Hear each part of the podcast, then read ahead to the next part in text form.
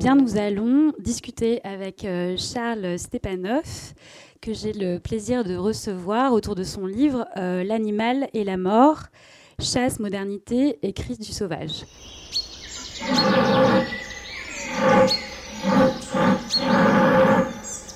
Vous consacrez tout un chapitre de ce livre aux larmes du cerf, euh, qui est un motif qui traverse en fait toute la littérature jusqu'à aujourd'hui et euh, ces larmes du cerf ont suscité euh, des débats intenses autour de la question de la compassion et de la violence envers l'animal, et euh, de l'émergence que vous décrivez dans, dans, votre livre, du partage entre les deux, donc entre violence d'un côté et compassion de l'autre, qui structure aujourd'hui notre relation aux animaux en Occident. C'est vrai que j'ai rassemblé dans un chapitre Les larmes du cerf de nombreux témoignages, mais aussi des poèmes de chasseurs euh, depuis la Renaissance sur ce phénomène des larmes du cervidé, ça peut être le chevreuil ou le cerf, qui au moment de ses fins dernières verse euh, des larmes, à l'air de pleurer.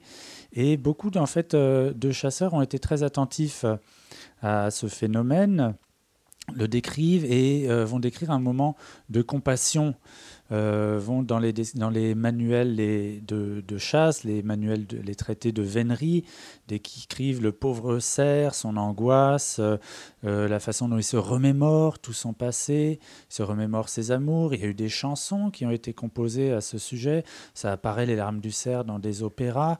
il y a encore une fanfare qui est en usage actuellement sur les, les pleurs, les larmes du cerf et qui est un grand moment d'émotion euh, pour ceux qui la sonnent.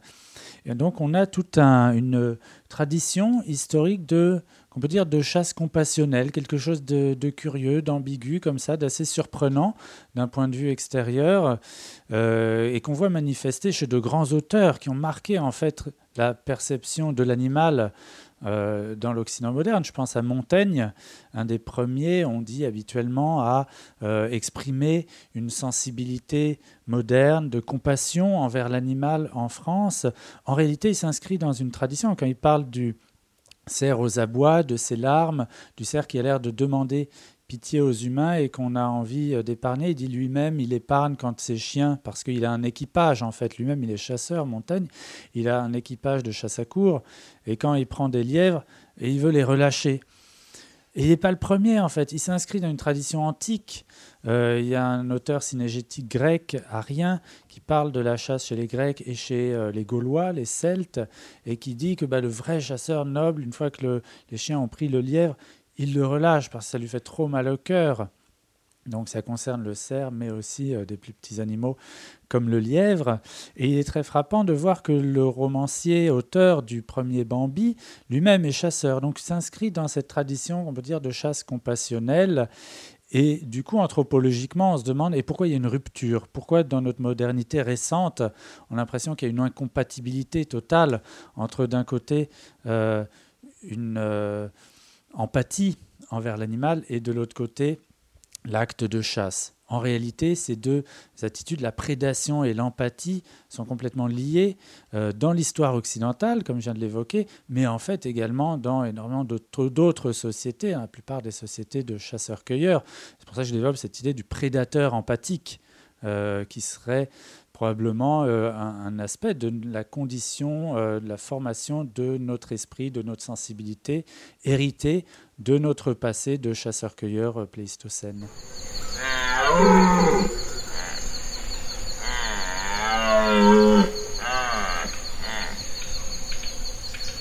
Élargir au propos général de votre livre, il est vraiment structuré, ou le, point un des points de départ de cette enquête, c'est le paradoxe que vous formulez euh, dans le rapport à la nature euh, en Occident, euh, qui est fondé, vous dites, sur une opposition entre d'un côté l'exploitation, qui, qui, fait que par exemple on peut traiter une certaine catégorie d'animaux comme de la matière, et de l'autre la protection. Euh, qui fait aussi qu'on peut traiter une autre catégorie d'animaux, vous dites comme des enfants, donc nos animaux de, compagnie. Euh, et ces deux facettes, en fait, sont euh, indissociables l'une de l'autre. On va sont en quelque sorte des, vases communicants, si on veut. Tout à fait. Alors l'idée, c'est d'essayer d'aborder la violence d'un point de vue pas moral. Il y a des gens qui font ça très bien, mais d'un point de vue anthropologique en se disant la, la violence, elle fait partie du sillage de toutes les formes de vie humaine.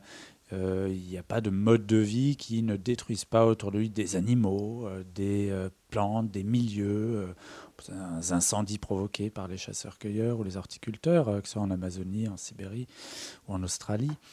Donc, qu'est-ce que les sociétés humaines font de la violence? Il y a quelque chose de très particulier dans l'Occident moderne, c'est d'un côté une forme de démultiplication de la violence, son industrialisation avec l'artificialisation des milieux, la destruction totale et définitive de nombreux écosystèmes, euh, l'industrialisation de la production de la viande et de l'abattage, de la mort euh, démultipliée des animaux domestiques, du bétail. Et puis d'un autre côté, très paradoxalement, le fait que en Occident, c'est là qu'on voit se développer une sensibilité qui euh, fait qu'on est intolérant à la vue du sang et à, l'exercice même de la violence. Donc la plupart d'entre nous euh, euh, seraient incapables de tuer un animal avec nos mains. Pourtant, nous mangeons. Donc, on a créé un mode de vie où il y a une consommation de viande énorme, et en même temps, on peut manger de la viande toute sa vie sans avoir vu une carcasse euh, entière d'un animal ou sans avoir euh, tué un, animal soi-même. Et ça, c'est quelque chose d'inconcevable dans la plupart des sociétés humaines. Donc anthropologiquement, là, il y a quelque chose de très étrange.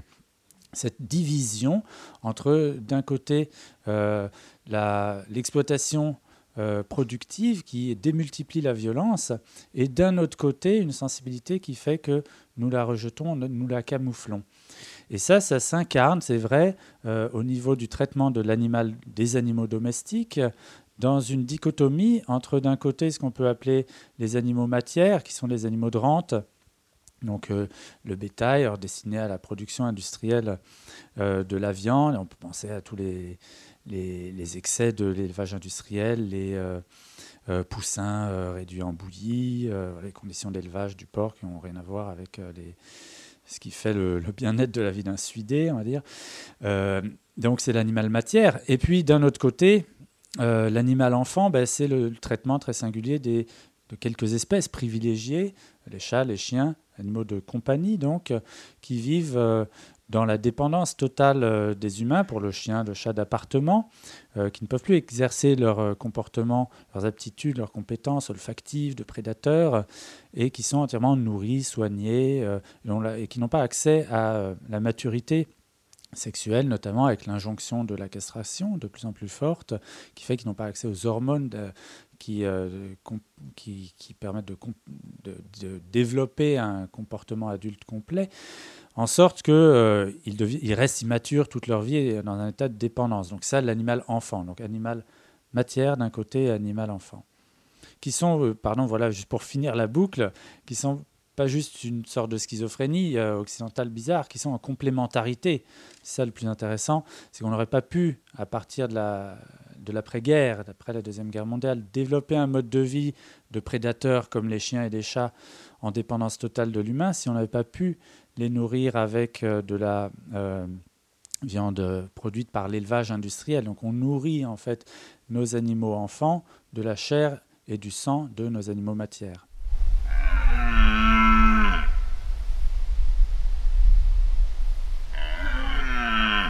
Pour poursuivre euh, sur cette idée, vous parlez, enfin vous dites que ça implique ce que vous appelez une division du travail moral par rapport à l'animal. Euh, qui n'est pas euh, d'ailleurs euh, strictement contemporaine. Enfin, il y a une histoire longue en fait de cette division du travail moral, où la violence est réservée à certaines classes et la contemplation et la bienveillance envers la nature à d'autres classes.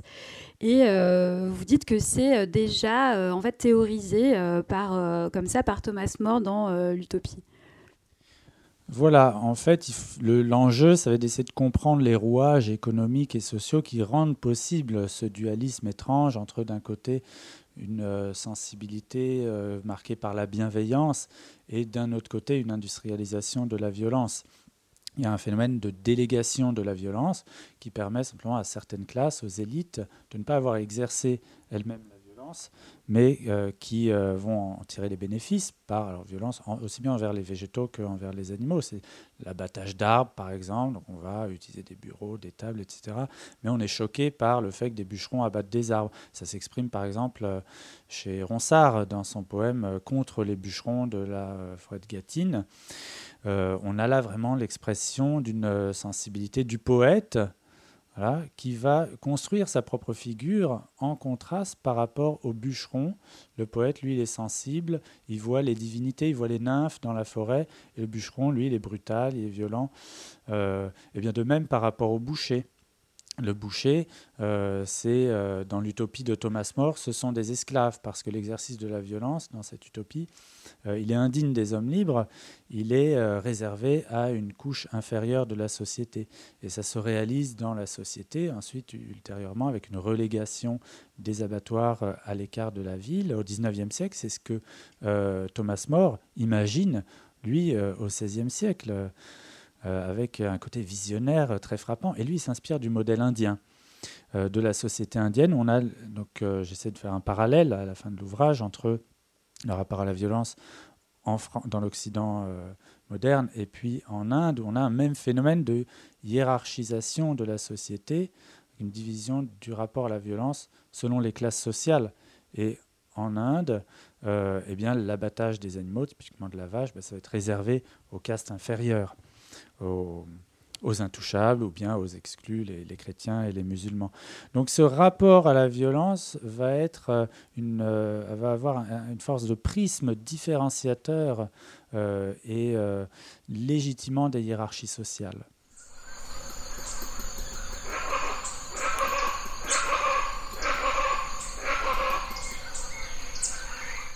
On va venir euh, euh, à votre terrain euh, d'enquête pour ce livre, qui, contrairement à d'habitude où, vous partez loin, là, vous avez enquêté dans le Perche autour de chez vous, et vous vous attachez à décrire ce que vous appelez une cosmologie une cosmologie pardon, paysanne, donc vous allez nous expliquer euh, ce que vous entendez par là, qui résiste et qui fait euh, effraction euh, à ces oppositions et à ces catégories purifiées en quelque sorte dans les relations à la nature.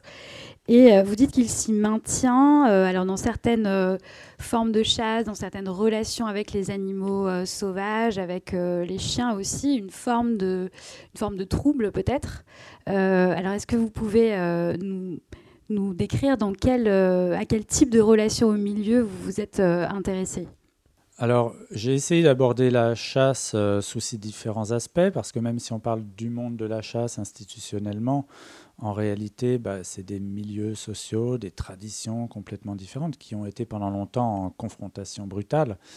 Donc, je parle de la chasse commerciale, de la chasse à cours, mais aussi des traditions de la chasse paysanne, même si dans le monde paysan est complètement euh, bouleversé et euh, démographiquement très réduit. On parle de monde rural dépaysanné. Il y a quand même une forme de culture, d'éthique, donc j'essaie d'identifier à la fois dans l'enquête et puis euh, en utilisant les sources historiques. Ce qui est intéressant, c'est de voir que c'est un rapport au milieu vivant et aux animaux qui s'est constitué antérieurement à cette division moderne entre l'exploitation productiviste et euh, l'attitude de bienveillance protectrice, qui sont deux formes de domination finalement. Donc c'est quelque chose, c'est un mode de relation au milieu vivant qui est prémoderne et qui est caractérisé par son trouble, effectivement, par le fait que ces grandes divisions ne sont pas opérantes, ces grandes catégorisations modernes euh, entre l'animal euh, enfant d'un côté, puis l'animal matière de l'autre, ne valent pas pour ce qui est eh bien, du gibier, du statut du gibier euh, dans le monde paysan, qui est à la fois, on peut dire, un cohabitant, puisqu'il est observé, admiré. Donc on entendait tout à l'heure euh, le témoignage de Serge dans euh, les salles en haut, dans, dans le musée. il y a cette idée de voir, du plaisir de l'observation au quotidien, de la part de gens qui sont au travail, pour qui la nature, les champs, les forêts, c'est pas un lieu où on va pour euh, se détendre, pour le loisir. C'est un lieu de travail aussi au quotidien. Donc il n'y a pas cette séparation entre le lieu du loisir, le lieu du travail, le temps de l'exploitation et le temps du loisir. Tout ça est entremêlé. Et donc, la présence des animaux sauvages, voilà, ça va être des petites perdrix, des hirondelles qui sont observées, et donc une imbrication, un enchevêtrement de ces existences dans des modes de vie qui incluent du sauvage dans le domestique, typiquement dans le bocage, avec la présence de ce qu'on appelle la forêt linéaire, qui est au milieu des espaces cultivés, des espaces de travail, et qui, la forêt linéaire des haies, introduit du sauvage, de l'incontrôlé, de la surprise, de l'émerveillement, de l'observation au quotidien, au moment du travail de la terre. Euh, et il y a l'hirondelle, par exemple, ça, ça m'a intrigué parce que moi, j'ai essayé de mener une enquête de sciences sociales sur un phénomène biologique qui est ce qu'on appelle la sixième extinction des espèces, la chute de la biodiversité.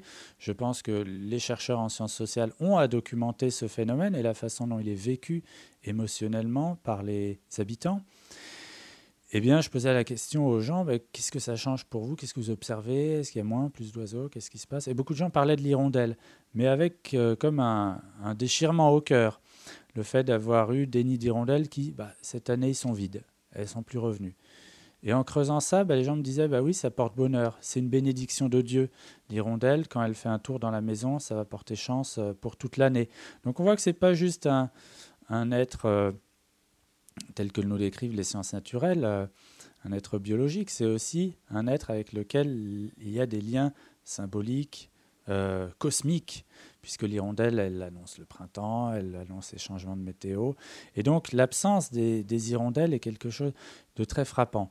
Hein. Euh, leurs effectifs ont chuté de 40% ces 15 dernières années, donc c'est quelque chose d'extrêmement violent. Euh, vécu par les gens. Et donc j'ai poursuivi l'enquête euh, là dans les sources plus anciennes. Pourquoi c'est un oiseau auquel les gens tiennent tellement? Eh bien, dans les cosmologies paysannes relevées par euh, l'ethnologie au 19e, au 20e siècle, l'hirondelle, c'est un oiseau qui apporte le feu aux humains dans beaucoup de récits mythiques. depuis la Bretagne jusqu'à l'Altaï, aux régions où j'ai fait mes enquêtes de terrain, moi, eh bien, on a les mêmes mythes L'hirondelle, elle a apporté aux humains le feu. C'est pour ça que l'hirondelle rustique, elle a le, cou qui est rouge. Et puis euh, Dieu ou le diable a essayé de la rattraper parce qu'elle a volé le feu chez Dieu ou le diable. Et hop, il a tiré des plumes. Et c'est pour ça que la queue était chancrée en forme de V. voilà, c'est la même histoire qu'on raconte euh, dans les campagnes françaises. Euh, en Ukraine, en Sibérie. Donc c'est quelque chose de très ancien, forcément, de très profond, peut-être aux grandes migrations de l'âge du bronze ou peut-être euh, antérieurement. Euh, et, voilà, c'est ça les cosmologies paysannes, c'est cette idée que euh, il y, a une origine de la vie sociale, humanisée, qui se trouve dans le monde sauvage. Donc il y a une dépendance du monde domestique envers le monde sauvage, des imbrications, des enchevêtrements qui sont en train de se déliter avec la crise actuelle de la biodiversité.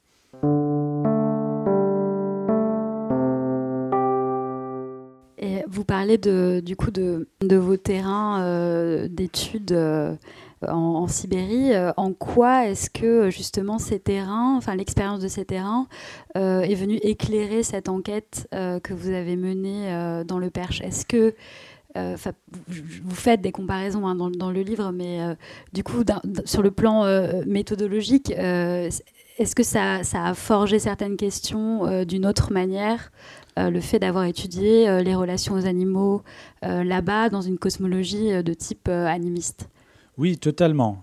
c'est un parti pris que j'ai choisi dès le départ, d'aller finalement dans ces régions proches de Paris, proches de chez moi, avec un regard sibérien.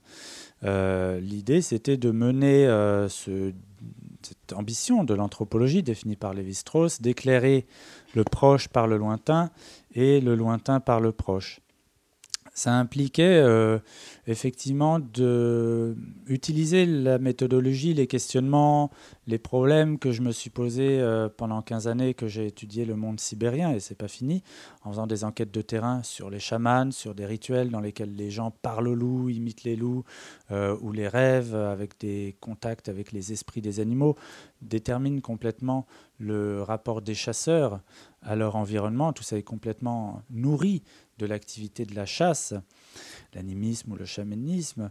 Donc euh, ça m'a amené à poser des questions que les sociologues n'avaient pas posées, les sociologues euh, ayant travaillé sur la chasse en France. par exemple, est-ce que vous rêvez des animaux? que j'ai demandé systématiquement à pas mal de gens, des chasseurs, mais aussi des militants anti-chasse, chez, lesquels j'ai enquêté également. Et donc, on avait, j'étais frappé d'avoir euh, bah, que cette question était très importante. Beaucoup de gens, euh, surtout jeunes, font des rêves de chasse extrêmement forts. Ils dorment très mal la veille de l'ouverture. Euh, ils voient des tas de choses. Ils se voient sangliers parmi les sangliers. Ils font des rêves prémonitoires qui leur permettent d'identifier le lieu où va se trouver le gibier. Des, usages euh, de l'expérience onirique qui sont assez semblables au monde sibérien ou nord-asiatique, même si ça ne donne pas du tout lieu à une formalisation institutionnelle, à des rituels comme ça existe en Sibérie. Donc c'est quelque chose tout à fait informel, quasi indicible, euh, que, dont les gens parlent peu, mais qui fait partie euh, de l'affectif et du rapport à l'animal dans la chasse. Euh, voilà, je me suis intéressé aux rituels, évidemment, étant spécialiste des rituels par le chamanisme. Donc j'ai été attiré par des formes de gestes qui m'ont intrigué, le fait de mm, la dernière bouchée, on appelle ça, euh, dans la, brisée, dans les, traditions de chasse euh, dans le monde de l'Europe centrale, de l'Allemagne, et qui se répandent de façon assez récente à travers la France. Une offrande donc euh, post-mortem à l'animal qui a été tué, qui est ancienne dans une certaine partie de l'Europe, qui est connue à travers toute l'Eurasie et qui a des témoignages probables au Paléolithique supérieur.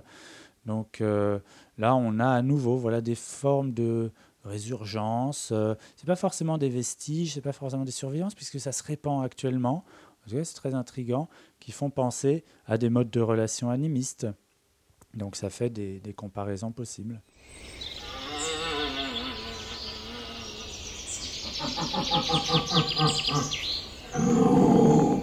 Comment est-ce que vous expliquez cette résurgence justement du, du rituel euh, Oui, alors euh, ça fait pas partie des traditions de chasse à la française. La tradition de chasse à la française, c'est la vénerie, et il n'y a pas ce genre d'offrande euh, à l'animal tué.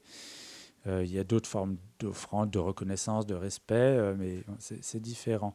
Et alors je pense qu'il faut avoir une explication qui va faire intervenir tous les bouleversements que connaissent les pratiques de la chasse depuis la Deuxième Guerre mondiale, à savoir écologiques, politiques et sociaux et sociologiques. Savoir que la chasse dominante au sortir de la Deuxième Guerre mondiale, quand il y a 1 800 000 chasseurs, ça va atteindre 2,2 millions en 1978, c'est la chasse populaire au petit gibier. Or, le petit gibier disparaît. Et donc, il y a eu une grande conversion dans l'après-guerre euh, conversion des chasseurs de petits gibiers, soit ils ont abandonné pour beaucoup, soit euh, ils sont convertis au grand gibier. Donc on a eu un accès euh, de classe agricole, ouvrière, à la chasse au gros gibier. Et ça, c'est très très important sur le plan politique, même cosmopolitique, parce que bien se souvenir que pendant au moins 1000 ans, les milieux populaires en France ont été exclus de la chasse, totalement interdit sauf par braconnage, mais la chasse au gros gibier, le contact avec ces gros animaux, les cerfs ou les sangliers, n'existait pas. Et donc on se retrouve là tout d'un coup avec une surabondance de grands animaux. Et ça, au niveau émotionnel, tuer un grand mammifère, qui a plein de points communs avec nous, hein, l'anatomie à l'intérieur c'est pareil, c'est beaucoup plus fort émotionnellement que tuer une perdrix. Et donc il y a eu de, nombreuses personnes, des nouveaux groupes sociaux ont eu accès à cette... Euh, violence de l'acte de la mise à mort, en plus euh, démultiplié avec le, nombre de sangliers qui augmente. Et donc il y a eu un besoin de marquer le coup, disent certains, de traduire, de canaliser cette émotion que vivent euh, les chasseurs, surtout les premiers chasseurs, première fois qu'on a tué un gros gibier, et de donner un aspect cérémoniel, rituel, mémorable, euh, pour que ça ne soit pas juste un acte d'abattage, mais un acte social qui marque du respect envers l'animal et qui euh, marque un passage aussi du jeune chasseur en entrée dans la communauté des chasseurs. Donc finalement, on a inventé, réinventé, reproduit, récupéré des actes rituels. Il y a le baptême du chasseur, il y a cette brisée, euh, pour euh, resocialiser, redonner un, sens à l'acte de la mise à mort.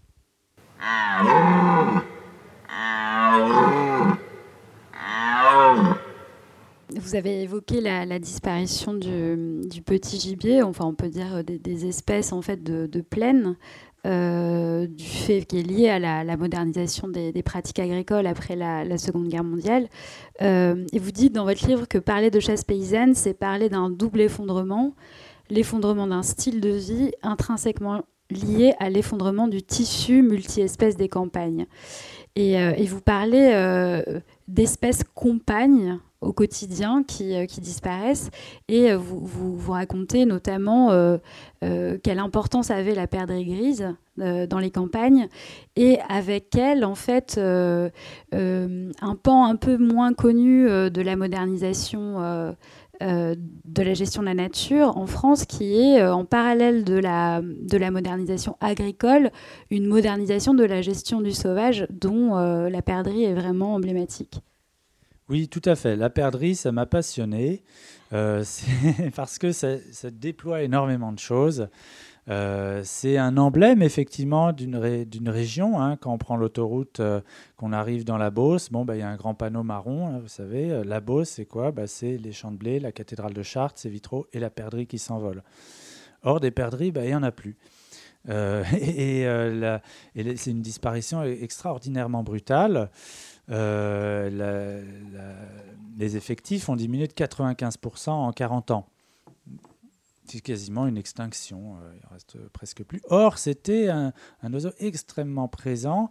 Euh, à la Renaissance, un témoignage en Normandie de Gilles de Gouberville, qui raconte toutes ces chasses de façon très détaillée, et puis les cadeaux qu'il fait. C'était le, le, lien, c'était un opérateur de lien social, la perdrix.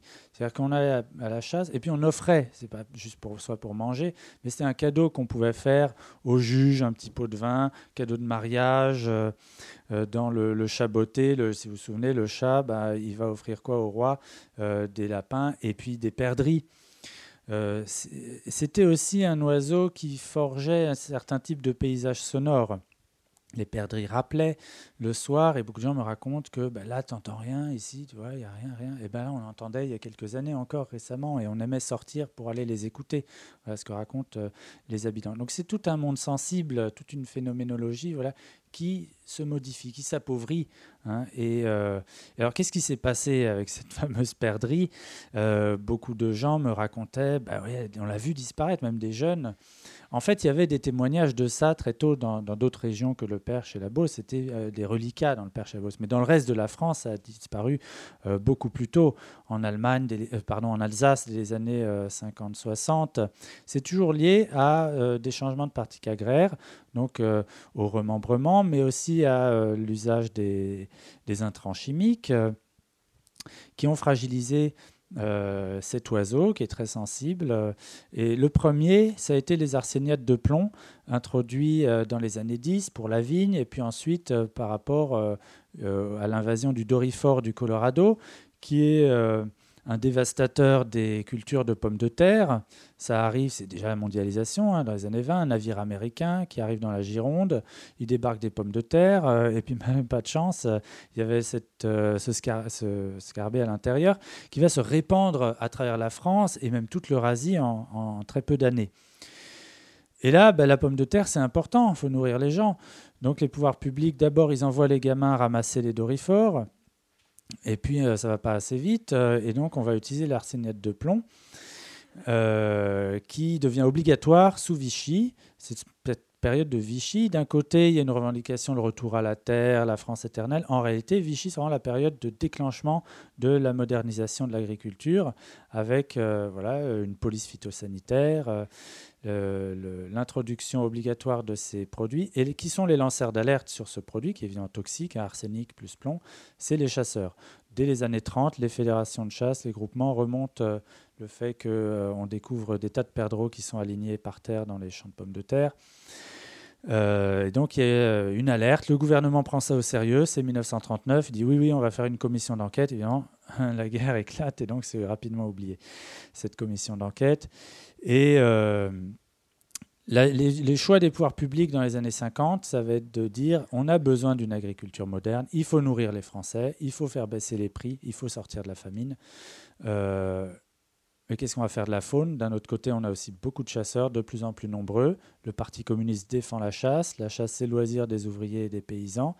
Eh ben, on va moderniser aussi la faune. On modernise l'agriculture, les espèces domestiques. On va créer une faune industrielle. C'est un choix des pouvoirs publics euh, de la part de euh, l'Office national de la chasse qui s'allie avec l'INRA et qui vont euh, mobiliser des biologistes pour domestiquer la perdrix, ce qu'on n'avait jamais réussi à faire depuis le XVIIe siècle. Hein.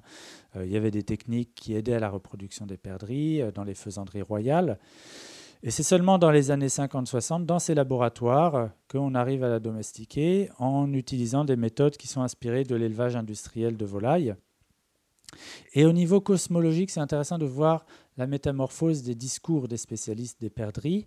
Autrefois, on parlait, jusque dans les années 50, de la perdrix de façon très anthropomorphique. Elles se marient, les perdrix, elles sont amoureuses, euh, elles sont monogames, elles sont fidèles, à des différences du, du, qui est infidèle. Les mères sont très rusées, elles protègent les petits en faisant semblant d'être blessées pour détourner le prédateur. La Fontaine parle de ça, Buffon parle de ça, c'est des évidences pour tout le monde. Et à partir des années 60, la perdrix est redéfinie de façon uniquement physiologique et tout ce qui est amour, ça disparaît, on dit qu'il faut passer au mariage forcé. Euh, c'est l'éleveur qui va choisir lui-même former les couples. Alors elles se battent, elles font des divorces, ben, on leur donne des Euh, on va séparer les mères des petits. Les petits n'ont plus besoin d'avoir l'éducation des mères, alors que c'était évident que c'était indispensable pour tout le monde auparavant. Donc c'est là véritablement un changement de cosmologie, dans le sens où c'est la vision même de l'animal qui est transformée. Tout ce qui était rapport au milieu, le fait que la perdrix a besoin de son bocage, que les perdreaux ont besoin de l'éducation des mères, pour pouvoir se défendre par rapport aux prédateurs, savoir à quel moment ils peuvent sortir pour échapper aux busards, savoir se nourrir. Tout ça est gommé par euh, les scientifiques à l'époque. Et c'est ces mêmes scientifiques qui aujourd'hui nous disent bon bah c'était une catastrophe tout ça en fait. On a produit malheureusement des perdrix complètement inadaptés à la, vie sauvage. On en lâche 5 millions par an actuellement en France et on a créé une pollution génétique euh, très grave. Donc les pouvoirs publics ont malheureusement probablement contribué à l'extinction de l'espèce.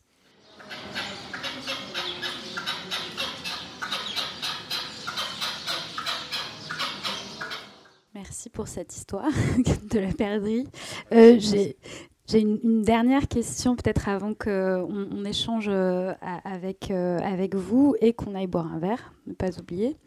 Il y a une dimension. Enfin, justement ces, zones de, résistance ou de réinvention aussi de, relations au milieu euh, dans ce double effondrement que, vous décrivez. Euh, alors votre terrain euh, d'enquête c'est la, la chasse, la chasse paysanne. est-ce que est-ce qu'on peut imaginer ou est-ce que vous observez aussi d'autres terrains de réinvention, peut-être sans cet héritage euh, que vous décrivez dans, dans, le livre, sans cet héritage justement transmis euh, dans les familles euh, de chasseurs ou de paysans. Je pense, je sais pas, à des pratiques comme l'agroécologie ou ce qui se passe à la ZAD de Notre-Dame-des-Landes où je crois vous êtes allé cet été.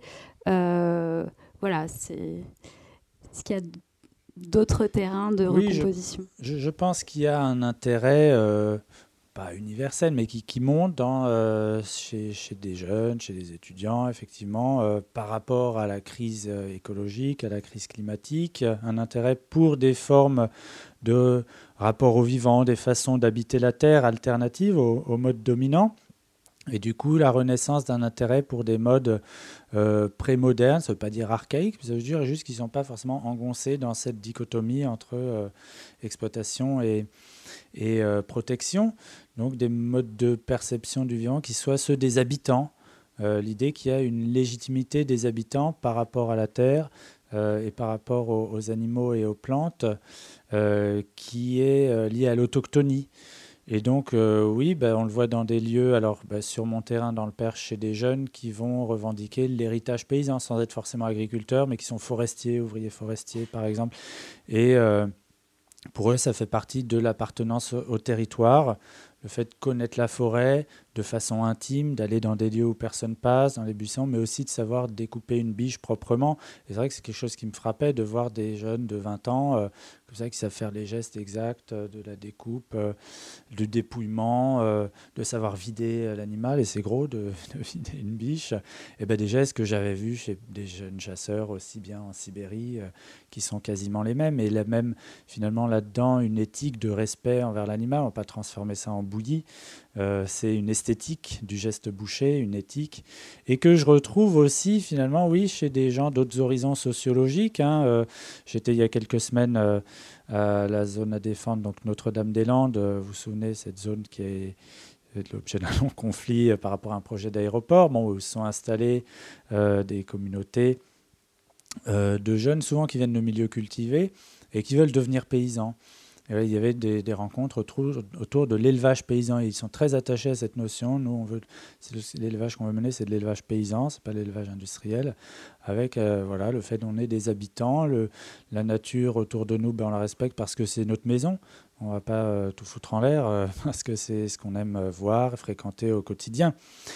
Et qui revendique aussi l'autonomie par le fait de ne pas déléguer la violence. Donc, ben, des jeunes qui vont fait passer un CAP de boucherie pour euh, des, des, femmes qui se mettent à la boucherie, à l'élevage, et parce qu'ils revendiquent euh, le fait de euh, maîtriser les conditions de la survie, finalement, de A à Z, et le rapport à l'animal de la naissance à la mort. Donc il y a aussi tout le mouvement de euh, revenir à l'abattage à la ferme, par exemple. Euh, Donc euh, c'est autant de thèmes qui convergent autour, je crois, de cette question de retrouver une forme d'autonomie dans la subsistance et de remettre en cause des formes de délégation parce que ben, on en mesure aujourd'hui les dégâts sur le plan écologique mais aussi éthique. Voilà, et merci beaucoup.